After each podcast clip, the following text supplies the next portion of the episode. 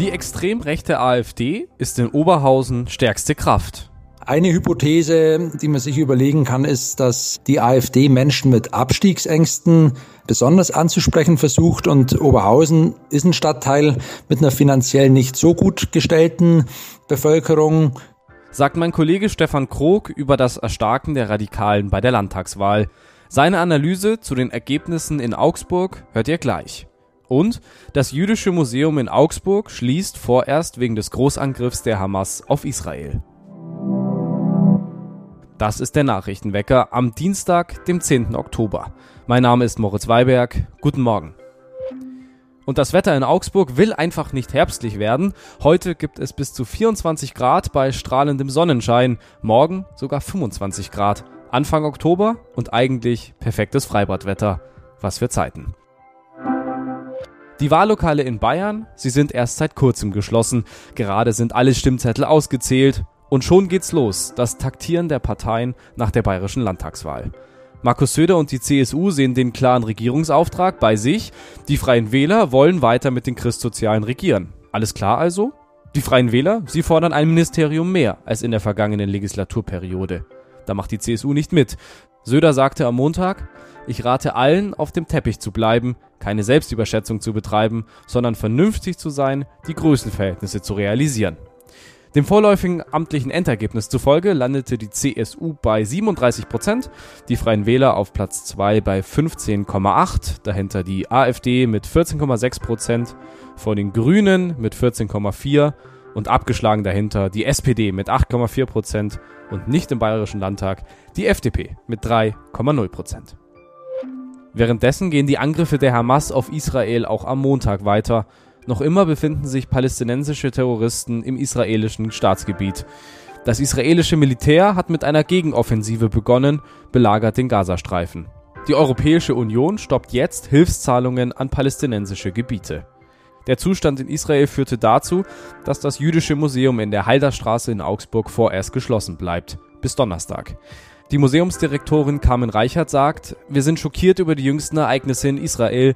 Das Ausmaß des Terrors überschreitet alles, was Israel in den letzten Jahrzehnten erlebt hat. Und sie begründet das Schließen so, die Erfahrung zeigt, dass Terroristen nicht zwischen Vertretungen Israels und jüdischen Gemeinden oder Jüdinnen und Juden unterscheiden.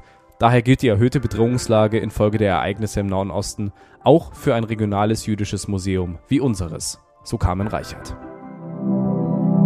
Auch zwei Tage danach beschäftigen die Ergebnisse der Landtagswahl die Menschen in Augsburg. Und die Wahl in Augsburg wollen wir jetzt analysieren mit Stefan Krug aus der Stadtredaktion. Hallo Stefan. Hallo Moritz. Stefan, wir starten mal mit dem Wahlsieger, der CSU. Fast schon historisch ist sie ja die stärkste Kraft, verliert aber in Bayern immer weiter an Stimmen. Wie hat sie denn in Augsburg abgeschnitten? Also die CSU ist auf Landesebene mit äh, 37 Prozent ja fast auf dem gleichen Stand wie 2018 verharrt und ähm, auch in Augsburg kann man das weitgehend so feststellen. Aber das ist jetzt nichts Außergewöhnliches für eine Großstadt auf grundsätzlich einem niedrigeren Niveau. Äh, da kam die CSU auf Werte um die 31 Prozent. Ähm, das entspricht aber weitestgehend dem, was vor fünf Jahren in Augsburg auch äh, zu holen war.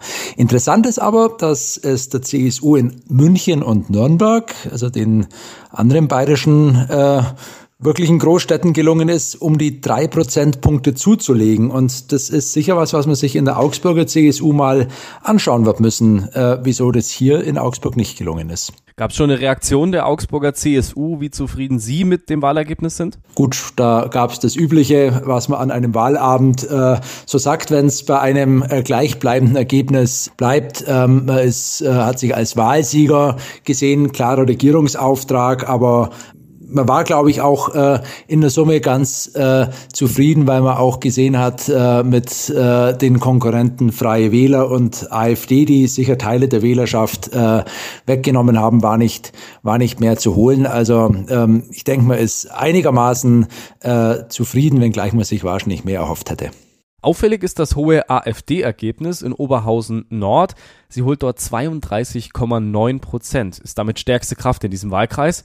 Wie erklärst du dir dieses starke Ergebnis?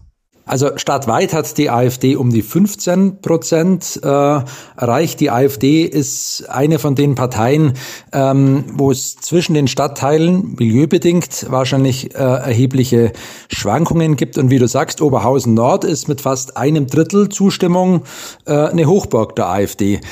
Das war sie auch schon vor fünf Jahren. Damals waren es um die 23 Prozent, ähm, das stärkste Ergebnis in der Stadt. Aber die Steigerung, die jetzt äh, da erzielt worden ist, die ist doch beachtlich.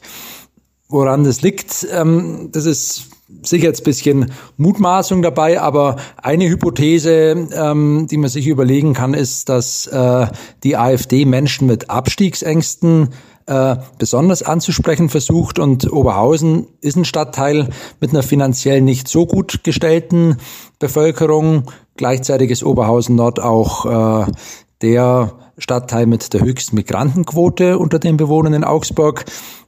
Da hat die Zuwanderungsdebatte vielleicht auch eine andere Wirkung, wobei man sagen muss, dass es auch andere Viertel in Augsburg mit dem hohen Migrantenanteil gibt, wo die AfD äh, nichts, bei weitem nicht so gut abgeschnitten hat. Also der Ansatz erklärt es vielleicht auch nur teilweise.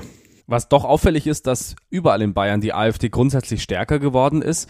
Wie reagieren denn die anderen Parteien auch in Augsburg auf dieses Erstarken der AfD? Man kann sagen, bestürzt. Die Oberbürgermeisterin Eva Weber hat am Wahlabend gesagt, dass äh, das den demokratischen Parteien äh, zu denken geben müsse, wenn stadtweit 15 Prozent äh, für die AfD herauskommen. Und mehrere Politiker äh, aus verschiedenen Parteien haben auch gesagt, dass die AfD der politische Hauptgegner jetzt wäre, den man bekämpfen möchte. Wie das dann künftig aussehen wird im Stadtrat, äh, das ist momentan noch offen. Wenn wir mal auf die Innenstadt gucken in Augsburg, dann war da ja auch in den letzten Jahren die Grünen immer die stärkste Partei, auch in diesem Jahr? So ist es. Das ist auch bei den Grünen und der Innenstadt äh, eine Milieufrage und äh, ähm, da haben die Grünen äh, in äh, bei der Landtagswahl Werte von bis zu 40 Prozent in der Innenstadt erzielt. Das ist etwas schlechter als vor fünf Jahren, aber äh, es ist in manchen äh, Innenstadtbezirken sind die Grünen nach wie vor die stärkste politische Kraft davon äh, ein Direktmandat holen zu können, wie es äh, etwa in München der Fall ist, äh, sind die Grünen in Augsburg äh, sicher weit weg und jetzt wieder auch ein Stückchen weiter weggerutscht. Aber München ist äh, da bayernweit aufgrund der Einwohnerstruktur sicher auch ein Sonderfall.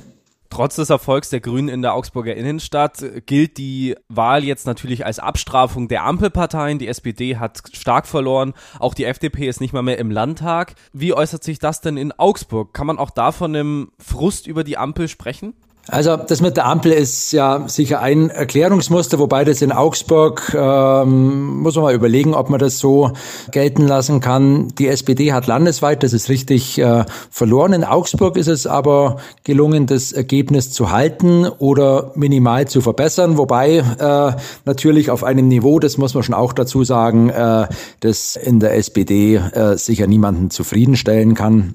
Die Grünen haben in Augsburg wie im Landestrend äh, ein bisschen verloren. Gleiches gilt für die FDP. Also ähm, das mit der Ampel, wie gesagt, hört man relativ häufig. Ähm, das spielt sicher mit rein, aber mh, da gab's aus meiner Sicht schon auch noch was anderes. Ähm, wenn wir uns ein bisschen an den Wahlkampf zurückerinnern, was da von manchen Parteien serviert worden ist, das war eher äh, was für den für den Bauch als für den Kopf. Äh, da gab's paar Auseinandersetzungen um, um Sachthemen, aber immer vor dem Hintergrund, äh, dass diese Wahl zu einer Richtungswahl erklärt worden ist. Äh, da ging es nicht nur um äh, Sachthemen, sondern da ging es um große Weltanschauungen und äh, dieses, diese, diese, dieses, dieses Aufladen dieses Wahlkampfs hat sicher auch ein Stück weit äh, zum Ergebnis geführt.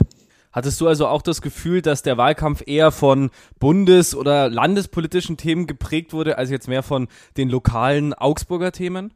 Das kann man mit Sicherheit so sagen. Äh, lokale Themen haben in Augsburg äh, keine große Rolle gespielt im Landtagswahlkampf. Das war in München ein bisschen anders zu beobachten. Da haben sich dann äh, Landtagskandidaten schon auch ein bisschen zu äh, lokalpolitischen Themen geäußert, aber das ist jetzt hier in Augsburg nicht äh, in einem großen Umfang der Fall gewesen. Was vielleicht interessant ist zu erwähnen, in Augsburg gibt es ja bekanntermaßen eine Koalition auf kommunaler Ebene zwischen CSU und Grünen. Das ist ein Bündnis, was auf äh, Landesebene, äh, wenn man äh, dem Ministerpräsidenten im Wahlkampf zugehört, völlig äh, als völlig undenkbar erklärt worden ist. Die CSU hat ja die Grünen auch äh, sehr stark bekämpft. Ähm, aber äh, was man in Augsburg schon feststellen kann, die CSU-Kandidaten haben sich äh, da einer anderen Tonlage äh, bedient.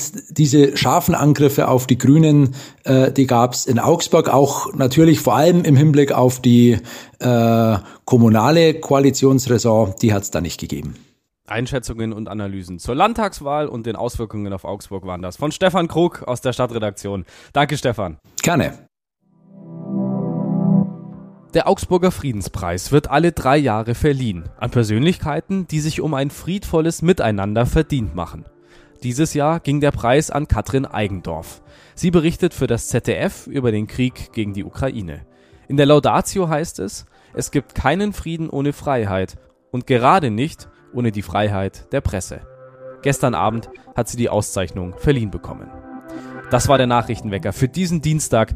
Kommt gut in den Tag. Mein Name ist Moritz Weiberg. Bis morgen.